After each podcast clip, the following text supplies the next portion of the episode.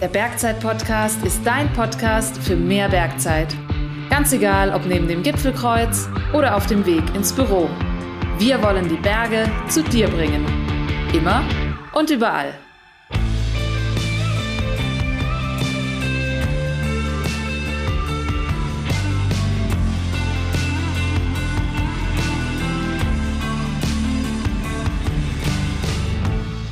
Ich bin Martin Stolzenberger, Geschäftsführer bei Bergzeit und für den Bergzeit Podcast mache ich mich auf die Suche nach den spannendsten Geschichten und Themen. Ich selbst bin leidenschaftlicher Kletterer, Bergsteiger und Mountainbiker und bin in der Branche quasi groß geworden. In meinen Interviews geht es um die großen und kleinen Themen rund um die Berge. Heute zu Gast ist Benjamin Trotter. Benjamin ist Projektleiter beim Deutschen Alpenverein für Bergsport Mountainbike nachhaltig in die Zukunft. Dabei leitet er zwei Pilotprojekte zur Ausweisung legaler Trails in Bayern. Wir sprechen über Konflikte zwischen Mountainbikern und Wanderern und was man eigentlich dagegen tun kann. Außerdem schauen wir uns die rechtliche Seite an, wo ist Mountainbiken in Bayern erlaubt und was hat es eigentlich mit den neuen Vollzugshinweisen der bayerischen Regierung auf sich. Viel Spaß beim Zuhören und beim Bergzeit-Podcast mit Benjamin Trotter. Herzlich willkommen, Benjamin. Schön, dass du da bist. Danke für die Einladung, Martin. Heute geht es ja um das Thema Mountainbiker und Wanderer gemeinsam am Berg und die Konflikte, die daraus entstehen. Du bist Projektleiter beim DAV und hast dadurch ja eigentlich beruflich damit zu tun und musst quasi zwischen den Parteien vermitteln. Von dem her ist für mich eigentlich die wichtige und erste Frage, bist du eigentlich Biker oder bist du Wanderer? Ich bin. Und jetzt sei bitte nicht diplomatisch. Ich glaube, beim DRV muss man ein bisschen diplomatisch sein. Ich würde mich selber primär als Biker bezeichnen, und, aber ich gehe natürlich auch wandern und Bergsteigen. Also ich glaube, man ist ja nicht der, der Sportler, der nur eine Sportart macht. Das ist ja auch zum Teil einfach jahreszeitlich bedingt, was man, was man tut und nicht. Aber primär Mountainbiker. Und Mountainbiker dann? Richtung Enduro. Richtung Enduro. Enduro heißt, du fährst... Äh, Selber berghoch und wieder runter auf den Trail. Okay. Bist du auch beim Bikebergsteigen unterwegs? Trägst du dein Bike irgendwo hoch und bist du in exponierten Lagen unterwegs oder? Tatsächlich eher weniger. Also das hat irgendwie bei mir, wenn ich tatsächlich irgendwo so weit auf den Gipfel hochgehe, mache ich es tatsächlich ohne Rad. Also Bikebergsteigen per se, wenn es mal zufällig dazu kommt, ja, aber nicht, nicht gezielt. Ich merke schon, du bist schon wirklich der geborene Diplomat. in den letzten Jahren gab es ja immer mehr Freizeitdruck, auch nochmal verstärkt durch Corona, vor allem auch in den Ballungsräumen. Wie ist denn da dein Blick darauf? Wie hat sich das verändert? Sind die Mountainbiker da schuld dran oder was ist da eigentlich passiert die letzten Jahre? Ja, ich glaube, generell konnte man ja so einen Trend beobachten, dass oder der Trend hingeht zur Richtung in der Natur sich einfach bewegen, ob es jetzt mit dem Fahrrad oder zu Fuß ist oder sonst irgendwas, also Autosportarten generell kriegt ihr ja auch letztendlich mit, wahrscheinlich in euren Verkaufszahlen ist einfach beliebter geworden, ist mehr in die Gesellschaft gewandert.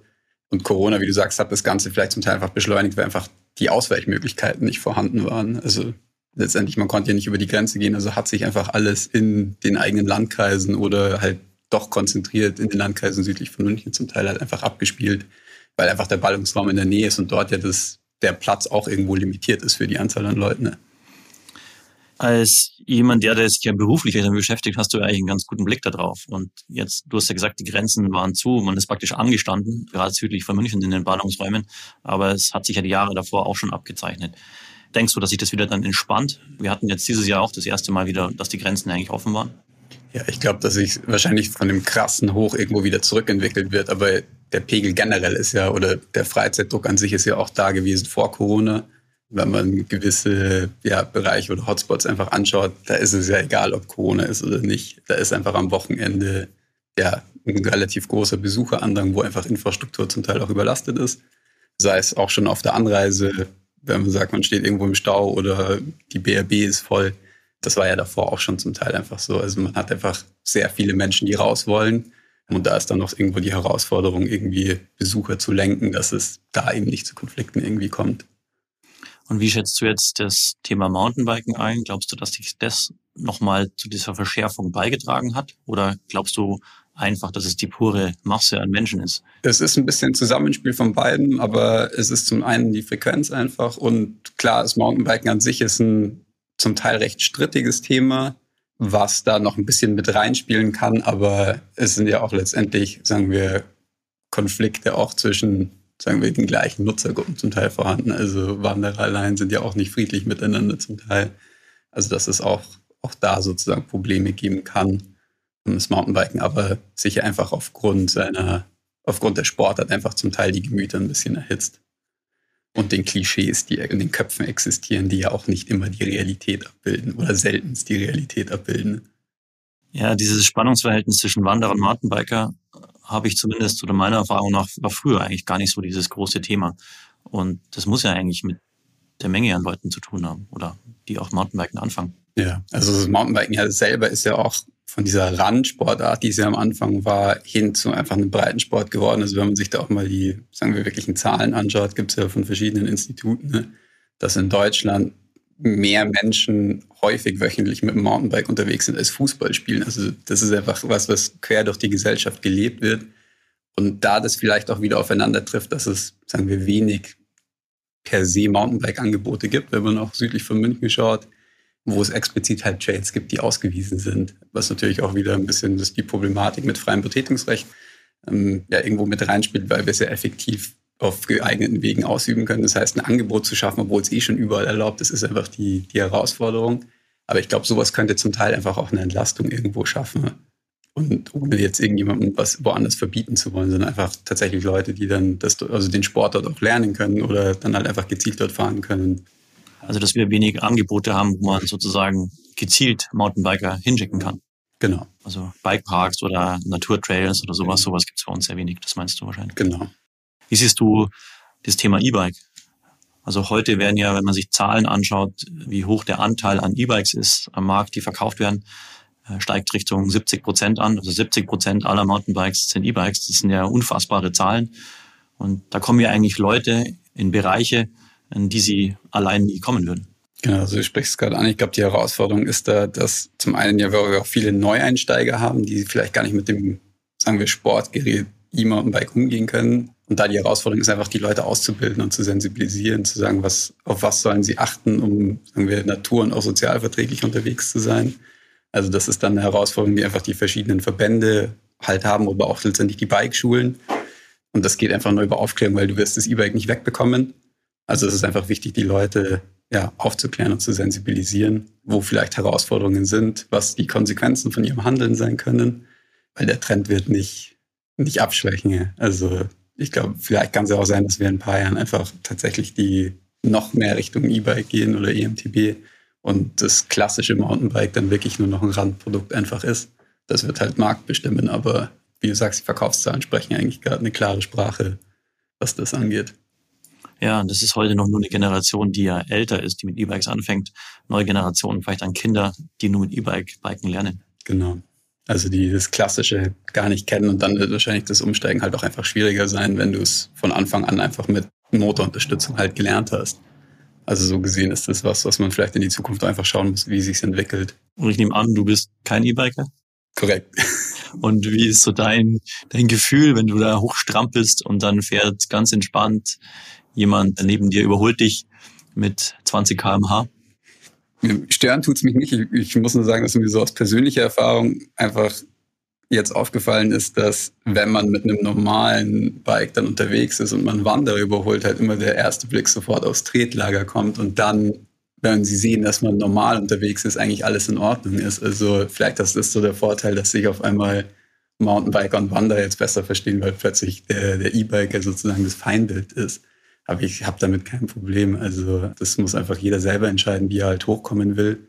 Muss ich halt auch darüber im Klaren sein, wie er wieder runterkommt. Und das auch für jemanden, der davor nicht auf dem Rad gesessen ist.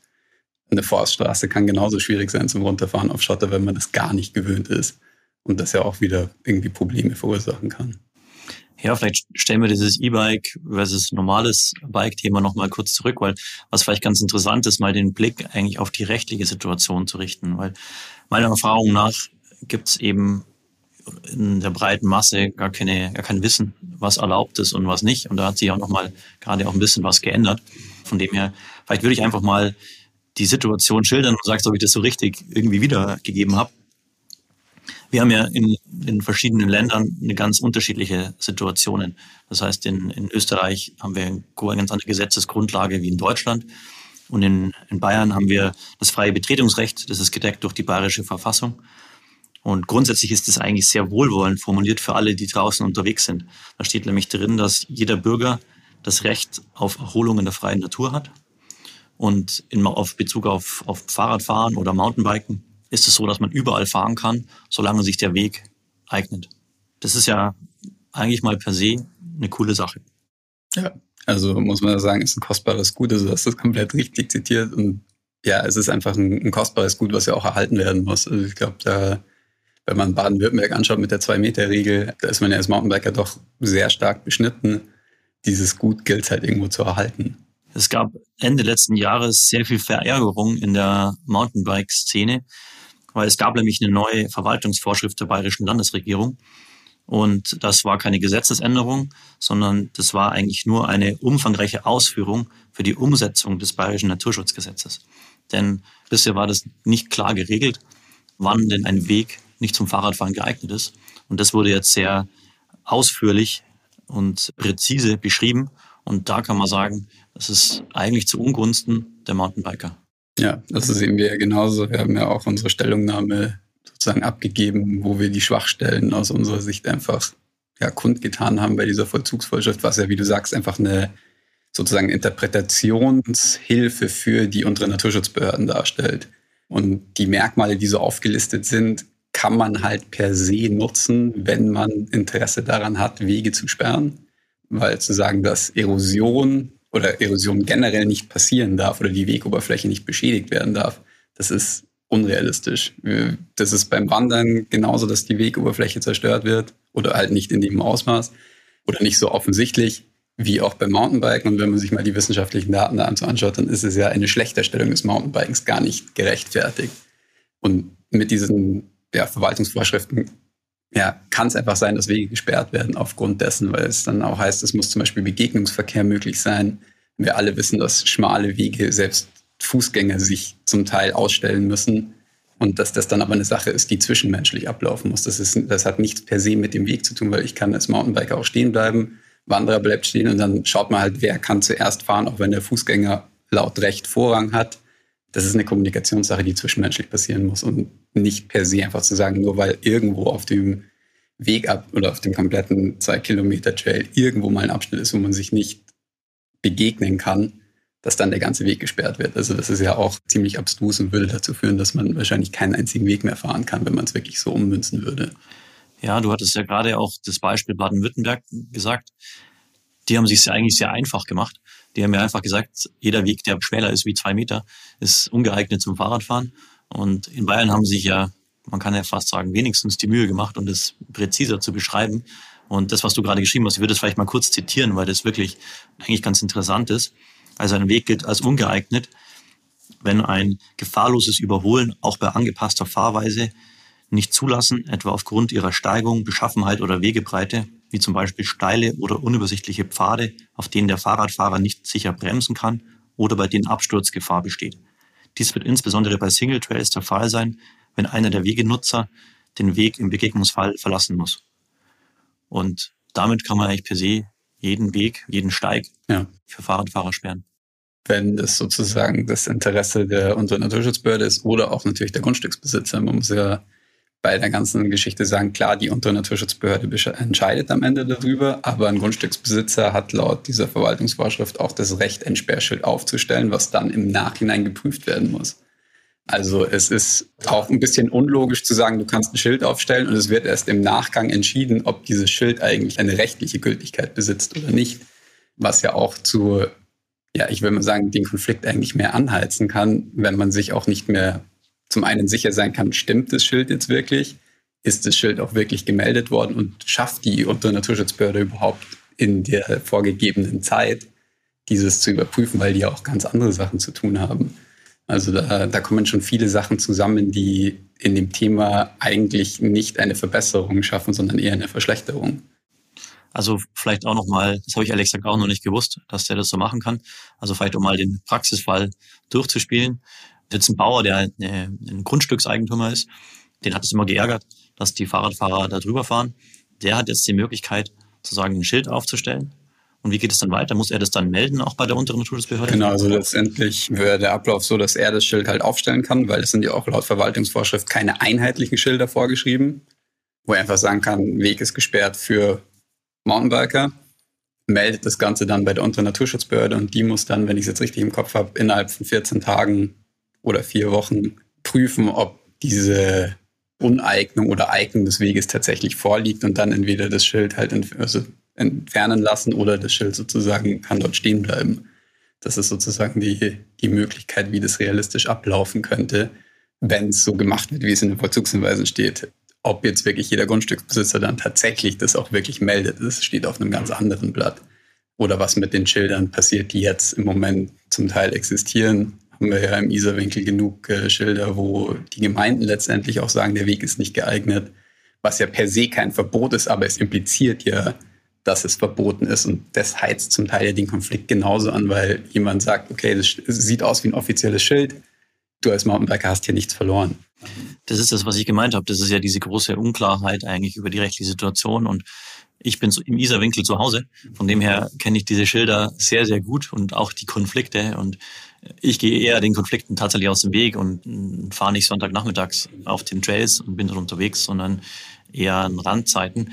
Aber das ist eigentlich genau der Punkt und ja auch die Schwachstelle dann eigentlich auch von diesem Gesetz, oder? Also wenn jeder Schilder aufstellen kann, es gibt keine genormten Schilder dafür, dann kann man sich ja nicht darauf verlassen. Genau. Das zum einen und natürlich, was da auch wieder mit reinspielt, ist, jede untere Naturschutzbehörde hat ja jetzt auch immer noch diesen Ermessungsspielraum, wie sie es umsetzen wollen. Und da wird sich dann einfach in Zukunft zeigen, wird es unterschiedlich gehandhabt oder ist es wirklich so einheitlich in ganz Bayern? Also man muss ja auch überlegen, diese, die Verwaltungsvorschrift zählt ja auch letztendlich im Norden von Bayern, wo dieses, sagen wir, diese Frequentierung oder dieser Besucher doch gar nicht so hoch ist. Und da kann das natürlich auch irgendwelche Folgen dann letztendlich für die lokalen Mountainbiker haben.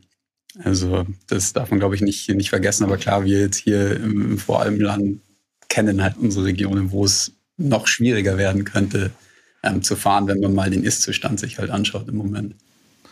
Man kann vielleicht auch sagen, dass diese neue Verwaltungsvorschrift ja nicht unbedingt darauf einzahlt, einen guten Weg zu finden zwischen Wanderer und Mountainbiker, sondern eher darauf abzielt, Mountainbiker auszusperren. Könnte man zum Teil tatsächlich so sagen, weil die Punkte ja auch zum Teil gar keine naturschutzfachlichen Themen sind. Also da geht es ja wirklich wieder ums Zwischenmenschliche. Ich kann, du hast davon vorgelesen, das, ich glaube, sichere Überholen war es. Du kannst auch auf einer Forststraße an jemandem unsicher vorbeifahren, indem du halt sehr knapp an den vorbeifährst und die Forststraße ist drei Meter breit. Also da hat einfach Wegebreite per se nichts drin zu suchen. Und damit implementieren sie ja irgendwo auch indirekt eine Mindestbreite, wenn es tatsächlich im Begegnungsverkehr stattfinden muss. Und das kann halt eigentlich nicht das Ziel einfach sein. Was da halt wichtig ist, ist, dass tatsächlich alle Interessensgruppen gehört werden ne, bei sowas. Also dass man diesen Ausgleich auch tatsächlich schaffen kann, weil es kann nicht nur sein, dass sozusagen eine Interessensgruppe sagt, okay, Weg ist nicht geeignet und die Naturschutzbehörde prüft es und sagt, okay, passt es, sondern es müssen halt alle Beteiligten gehört werden. Also es muss natürlich eigentümerverträglich sein, aber es zählen auch, und das steht ja in den Verzugshinweisen auch weiter hinten, dass die Interessen auch der zum nicht lokal ansässigen Bevölkerung ja auch wichtig sind. Und da muss man einfach sagen, Mountainbiken ist ein Breitensport geworden, der auch sehr stark und natürlich von der Lokalbevölkerung ausgeübt wird. Also da geht es jetzt auch nicht nur um Tagestouristen, der von München rausfährt, sondern du fährst dir selber genauso bei dir zu Hause ums Eck. Dass es wichtig ist, dass auch die Bevölkerung natürlich vor Ort ein Angebot hat ist natürlich auch schwer zu vermitteln, zu sagen, okay, hier ist alles gesperrt, aber fahrt doch bitte nach Österreich, um dort den Sport auszuüben. Also ist ja auch nicht ganz logisch am Ende irgendwo. Hast du eine Erklärung dazu, wie eigentlich diese Verwaltungsvorschrift zustande kam? Weil eigentlich ist es ja so, dass du hast ja gerade gesagt, Mountainbiken ist zu einem Breitensport geworden und das Wachstum, das da kommen wird im Mountainbike, das wird extrem sein. Gleichzeitig gibt es solche neuen, harten Verwaltungsvorschriften für die untere Naturschutzbehörde. Wie kommt es zustande? Das ist ein bisschen, bisschen abstrus oder sehr komplex, was die Entstehungsgeschichte angeht. Also ich hoffe, ich kann das einigermaßen logisch aufzeigen. Es gab ja das Volksbegehren Artenvielfalt und da gab es verschiedene Arbeitsgruppen. Entschuldigung, das war mit den Bienen, ne? Genau, das war das Bienenvolksbegehren 2019, 18. Jetzt bin ich gerade selber im Jahr nicht sicher. Die Kehrtwende unserer Regierung sozusagen. Korrekt.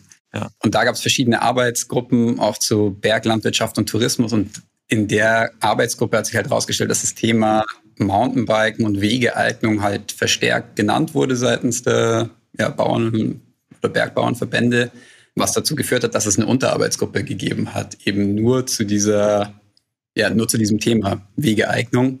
Und letztendlich hat sich diese Unterarbeitsgruppe dazu geeinigt oder den Arbeitsauftrag ins Umweltministerium gegeben, dass es keine Gesetzesänderung geben oder gar nicht braucht, aber dass halt äh, vielleicht die Vollzugshinweise, die aus den 70er Jahren waren, überarbeitet werden können.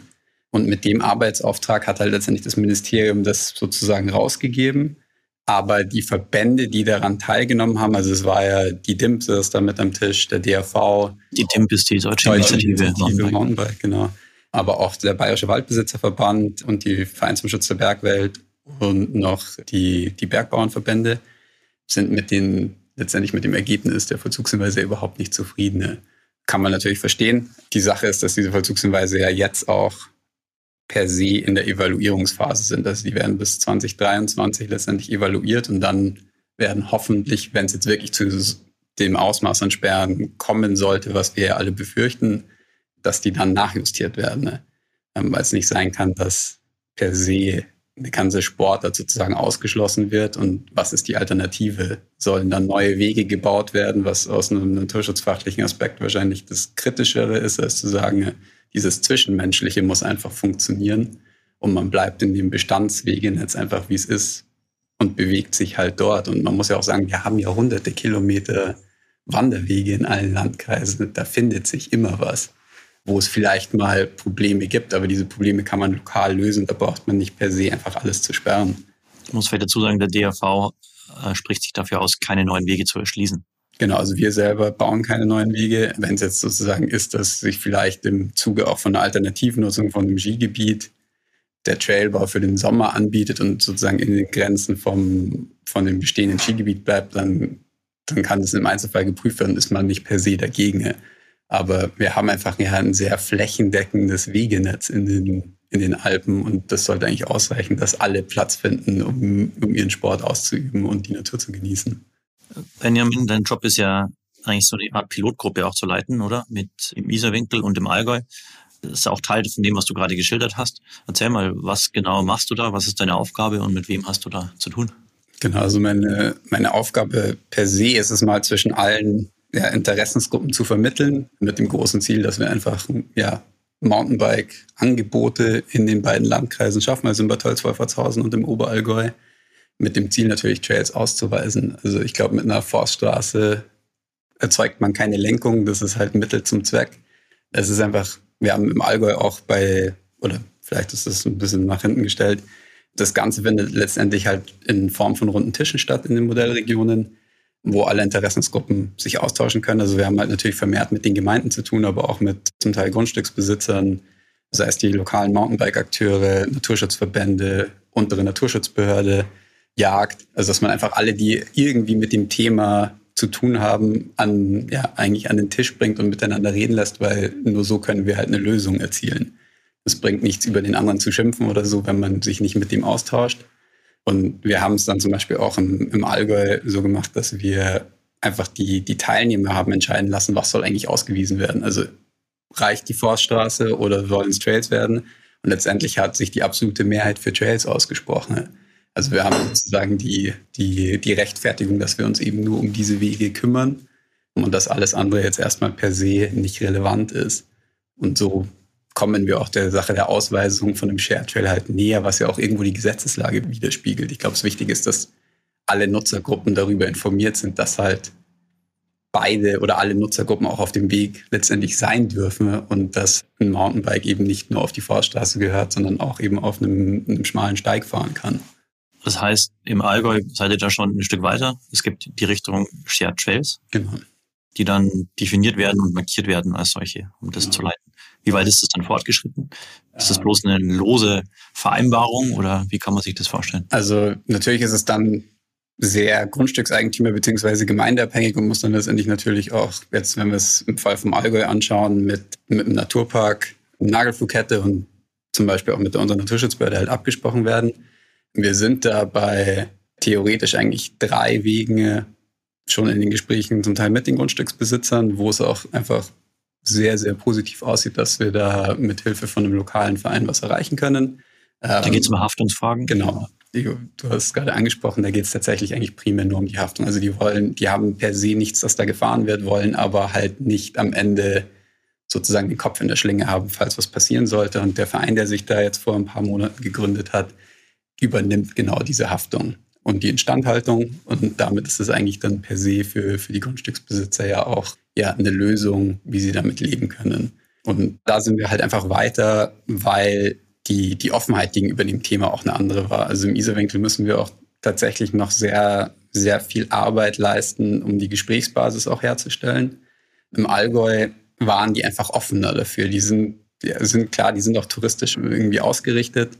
Wenn man da auch schaut, die haben eigentlich komplett über den ganzen Landkreis ja, Forststraßen oder Alpwege halt ausgewiesen. Und jetzt sind die Trails ja sozusagen die logische Weiterentwicklung.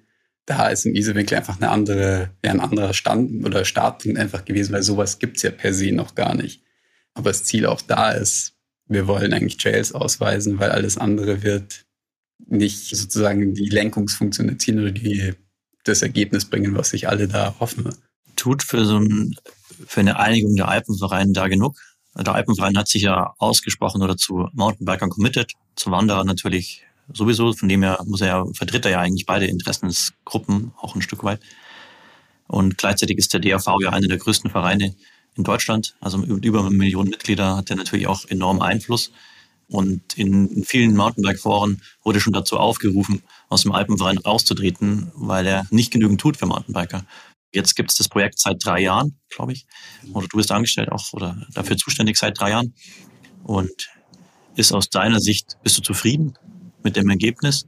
Weil eigentlich gibt es ja keine Shared Trails. Ja, also sagen wir zufrieden. Ich habe mir das am Anfang natürlich wesentlich schneller erhofft, dass wir also viel schneller an dem Punkt sind, wo wir jetzt sind und dass wir eigentlich schon drüber hinaus sind. Mir war eigentlich persönlich nicht bewusst, dass die Diskussionsgrundlage zum Teil noch so, ich will nicht sagen rückständig ist, aber dass wirklich grundlegende Sachen noch ausdiskutiert werden müssen, obwohl es dort diverse Vorarbeiten, also wir hatten in Bad Tölz-Wolfertshausen gab es ja auch vom Umweltausschuss eine Machbarkeitsstudie zu dem Thema, wo Konfliktherde ermittelt wurden und als Lösungsvorschlag wurde halt genannt, das, was ausgewiesen werden muss. Und wir waren ja sozusagen dieses Nachfolgeprojekt, was sich mit der Ausweisung beschäftigt. Problem war, dass diese Machbarkeitsstudie nie kommuniziert wurde in die Gemeinderäte und die dann auf einmal vor vollendete Tatsachen gestellt wurden. Und dann waren wir nicht beim Diskussionspunkt 2, sondern sind nochmal auf minus 1 gegangen, um überhaupt mal zu erklären, warum wurde diese Machbarkeitsstudie gemacht, was sagt die Machbarkeitsstudie. Und sowas kostet halt unglaublich viel Zeit. Wir waren dann an einem Punkt in Tölz, wo wir tatsächlich auch manche Bürgermeister hatten, die Vorschläge gemacht hätten. Und dann kam halt leider Corona und die Wahl und die waren nicht mehr im Amt. Und jetzt fangen wir halt sozusagen wieder mit den neuen Bürgermeistern zum Teil an, eben wieder bei Null zu diskutieren, um halt weiterzukommen. Also zurück auf deine Frage zu kommen, ist es, äh, man braucht ein, ja, ein dickes Fell bei der ganzen Geschichte und einfach Durchhaltevermögen, weil klar die Ergebnisse auch sehr stark nicht von mir abhängen, sondern eben von, von externen, die ja in dem Sinn machen können, was sie wollen. Also wenn die Gemeinde sagt, sie wollen das nicht oder die Grundstücksbesitzer, dann haben wir halt ein Problem in der Ausweisung. Kann natürlich sein, dass der Weg offen bleibt, aber die per se Haftungsfrage oder so wird für sie halt nicht geklärt werden dann in dem Fall. Vielleicht können wir auch nochmal auf die wichtigsten Herausforderungen eigentlich eingehen. Also wir haben ja einmal das Thema Haftungsfragen. Das stelle ich mir so vor, als können wir das lösen, weil da geht es eigentlich um Geld. Da muss halt jemand die Versicherung übernehmen. Genau. Also es ist ja per se möglich, mit einem Gestattungsvertrag Haftung und Instandhaltung zu übertragen. Man muss vielleicht dazu sagen, die meisten Gemeinden können das sogar mit der bestehenden Versicherung, die sie haben, also das ist die erweiterte kommunale Haftpflichtversicherung, tatsächlich übernehmen. Und es kostet wenige hundert Euro im Jahr extra. Also ist jetzt nicht, dass das ein riesiges Loch ins, ins Budget reißt. Da ist die Instandhaltung vielleicht eher noch ein Thema, wo, wo das zum Problem werden kann. Für einen Verein kostet zum Beispiel die Übernahme von dem Weg so um die 200, 300 Euro. Also das ist auch noch im Rahmen. Im Monat. Im Jahr. Im Jahr. Also das ist, ich habe da auch am Anfang gedacht, dass die Summen wesentlich höher sind, aber das ist auch für Vereine bezahlbar. Und man muss ja sagen, selbst die Alpenvereinswege, das ist ja nichts anderes. Die Sektionen zahlen ja auch letztendlich eine Versicherung dafür. Da ist auch sozusagen die Haftungsübernahme geklärt. Und es macht ja dann keinen Unterschied, ob du da mit dem Fahrrad unterwegs bist oder zu Fuß. Wo das vielleicht ein bisschen Unterschied macht, ist bei der Verkehrssicherungspflicht. Da ist die Sorge, also die Verkehrssicherungspflicht an sich ist sehr ähnlich, ob da jetzt ein Wanderer oder ein Mountainbiker fährt.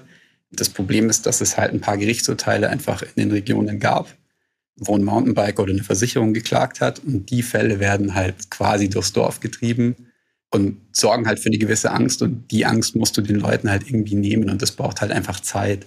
Und das ist halt das Schwierige, weil eine Angst ist ja was in dem Sinne nicht, nicht rational ist. Und da kannst du zwar mit Argumenten kommen, aber dieses irrationale Gefühl ist ja immer noch da.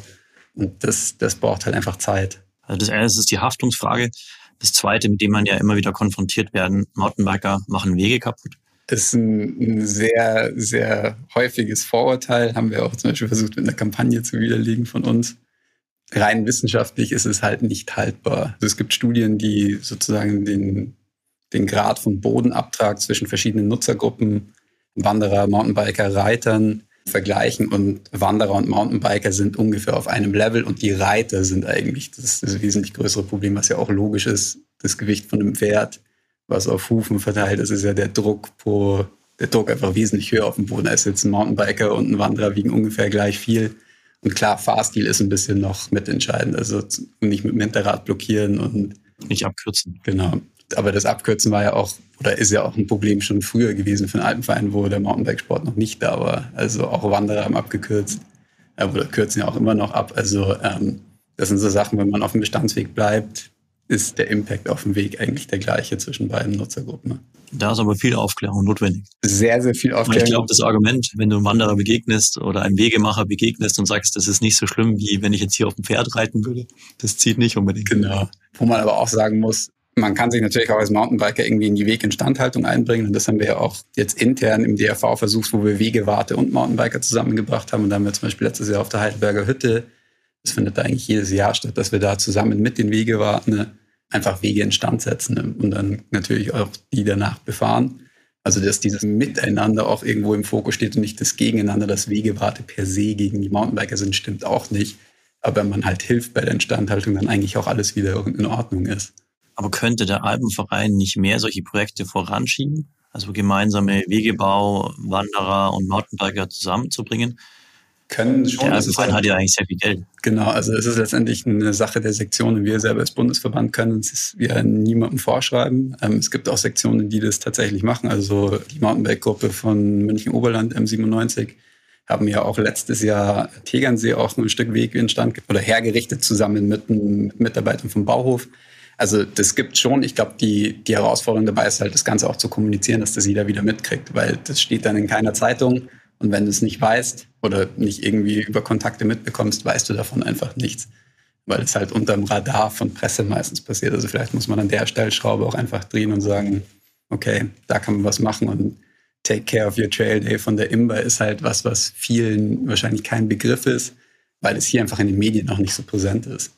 Wir hatten ja vorhin auch noch mal über das Thema E-Bike gesprochen und wir sehen ja eigentlich erst noch ein, ein Riesenproblem auch auf uns zukommen, weil der heute ja viele noch gar kein E-Bike haben und dann auch in Gegenden kommen oder in Regionen kommen, wo sie gar nicht anders hinkommen würde. Heute ist das ja dem normalen Bike gleichgestellt. Das ist kein Unterschied, weil es gilt ja nicht als motorisiertes Gefährt. Wäre das nicht eine Lösung, auch Unterschiede zu machen zwischen Mountainbikes und E-Bikes? Ich glaube per se, dass das nicht zielführend ist am Ende, weil zum einen, wir wissen es alle, wie sich die E-Mountainbikes entwickelt haben oder dass die Integration vom Akku in den Rahmen ist einfach nicht mehr sofort auf Feld klar Blick auf ein Tretlager oder Trittfrequenz geben da noch, noch eher einen Tipp, ob es ein E-Bike ist. Aber per se ist es ja immer noch ein Fahrrad und auch wenn du schneller berghoch kommst, du bist immer noch sozusagen auf dem Weg unterwegs, wo du sonst unterwegs wärst vielleicht das Argument auch, dass du in Bereiche kommst, die davor unerschlossen waren, glaube ich per se nicht. Du musstest immer noch fahren können und da hilft dir der Motor nicht. Fahrtechnik lernst du mit dem E-Bike oder hast du nicht automatisch nur, weil du eine Unterstützungsstufe hast. Also du kommst halt auf Forststraßen gut hoch, aber einen Trail mit dem E-Bike hochzufahren, will ich mal sehen, wie viele Leute das tatsächlich können. Deshalb ist die Unterscheidung da per se ähm, Ja, ich glaube nicht zielführend. Es braucht halt ein Angebote für beide. Ähm, und daran sollte man arbeiten, weil wir haben genug Verbote in Bayern, sei es durch Schutzgebietsverordnungen oder auch tatsächlich durch nochmal Wegverbote. Und das, damit lenkst du die Leute ja auch nicht. Und das Problem ist ja auch dann wieder, wer kontrolliert das Ganze? Also Vollzug ist dann nochmal eine ganz andere Geschichte. Deshalb aus unserer Sicht nicht zielführend. Verstehe ich, ja. Aber du hast ja Angebote gesprochen, vielleicht äh, lenken wir mal den Blick auf andere Länder, wie da gearbeitet wird. Man kennt das ja von Österreich, die jeden Tag wird irgendwo anders ein neuer Trail aus dem Boden gestanzt.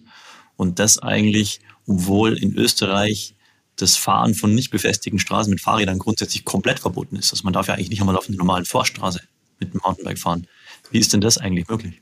Ähm, die haben das einfach rechtzeitig erkannt, dass da was getan werden muss, um den Sport überhaupt zu ermöglichen. Also Tirol war da ja mehr oder weniger Vorreiter. Da ist es einfach von, von oberster Stelle sozusagen als, als Ziel herausgegeben worden, weil sonst die komplette ja, Sommernutzung per se mit dem Fahrrad nicht möglich wäre. Also die waren da, glaube ich, einfach recht visionär, was das Ganze angeht.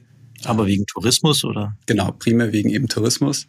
Man muss vielleicht aber auch dazu sagen, dass selbst in Tirol, wo man ja immer glaubt, dass alles besser ist, also auch da Probleme einfach sind, dass selbst in Innsbruck einfach zu wenig Angebot besteht für die Masse an Leuten. Und selbst da die Diskussion einfach ist, dass, dass mehr naturnahe Trails geschaffen werden müssen. Und man da auch, ja, ich glaube, die Lehren daraus ziehen könnte, dass es per se halt nicht mit einem Weg irgendwo getan ist, sondern dass einfach, na klar, bei einem Wanderweg hast du auch die pure Auswahl, wo du hingehen willst, dass es sowas ähnliches halt auch per se irgendwo für, fürs Mountainbike benötigen wird. Aber es ist schon erstaunlich zu sehen, dass man mit einer eigentlich sehr Mountainbike-feindlichen Gesetzeslage doch tatsächlich Angebote schaffen kann, wenn halt das entsprechende Budget und auch der Wille letztendlich da ist. Könnte das auch ein großer Unterschied sein, dass natürlich in Österreich im Alpenraum Tourismus, auch dadurch, dass der Winter geprägt ist, sich das auf den Sommer verlagert und viel Geld da ist, was wir ja eigentlich, wenn wir jetzt die Beispiele Isarwinkel oder auch Allgäu, gar nicht so in der Form haben. Genau. Also ich glaube, dass das der, der große Unterschied einfach ist. Wobei man auch sagen muss, Allgäu selber ja auch sehr, sehr touristisch ist und da zum Teil auch Geld vorhanden ist. Dass da aber die Einsicht auch erst jetzt so entsteht, dass da tatsächlich auch, sagen wir, ein spezifisches Bike-Angebot geschaffen werden muss, um eine Lenkung zu erzielen, wenn es halt aus anderen Gründen nicht möglich ist. Die Einsicht ist da und da kommen auch, also wenn das alles durchgeht, werden auch da ein paar Trails gebaut beim Isarwinkel muss man halt schauen, wie die Sache dort zum Teil auch, klar, es ist eine Kostenfrage, einfach ein, Wegbau ist nichts Günstiges. Wir haben da ja auch zusätzlich die Herausforderung, dass relativ viele Schutzgebiete einfach im Landkreis sind, wo du so oder so nichts per se bauen kannst. Also es spielen da mehrere Faktoren einfach rein.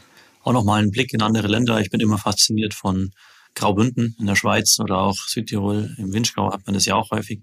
Hier wird ja ganz viel mit Shared Trails gearbeitet. Also in Österreich muss man sagen, ist ja die Entwicklung eigentlich eher getrennt. Es gibt reine Mountainbike-Trails und es gibt die normalen Steige für Wanderer. In Südtirol und in der Schweiz sehr häufig Shared Trails, wo das sehr gut funktioniert. Warum? Marketing. Also zum einen sind, es einfach, also wird halt kommuniziert, dass das so ist. Also es gibt Kampagnen, die halt, wie man merkt, weitreichend im, im deutschsprachigen Raum halt bekannt sind. Zum anderen, dass die Leute aber auch, ich glaube, offener gegenüber dem Thema sind. In Italien ja auch mal oft genug irgendwo auch angefeuert wird, wenn man irgendwo hochtritt oder hochgetreten ist. Das findest du ja hier einfach nicht. Also ich glaube, da ist einfach so die Grundeinstellung dazu eine andere. Und dort einfach auch wieder klar, es, ist, es lebt halt vom Tourismus. Die müssen auch eine gewisse Offenheit gegenüber der, der ganzen Thematik einfach haben. Wobei man ja auch sagen muss, in der Schweiz selber andere Kantone ja auch zum Teil ganz andere Regelungen haben und dort auch eher die Verbotskultur dominiert ist, aber Graubünden halt so das Best-Practice-Beispiel eigentlich ist, wie man es wie man's schaffen kann, dass man per se eigentlich Wege dual nutzt und dann noch spezifisch halt Wege tatsächlich für beide Nutzergruppen noch getrennt halt hat. Und so eine Mischung muss man, glaube ich, irgendwo halt bekommen am Ende. Also Kampagnen ist ja eigentlich, hat ja viel mit Aufklärung auch zu tun. Und wäre das nicht auch ein Ansatz, hier stärker zu fahren? Also ein Projekt des DAVs ist ja zum Beispiel auch Skibergsteigen umweltfreundlich, was ja, ich glaube, schon fast 30 Jahre oder so am Laufen ist, sehr viele Erfahrungswerte gibt, aber was sich ja eigentlich gut bewährt hat. Also es ist ja wirklich Aufklärung bitte fahrt hier nicht ähm, runter, weil hier ist Schutzwald oder Schongebiete für Wild.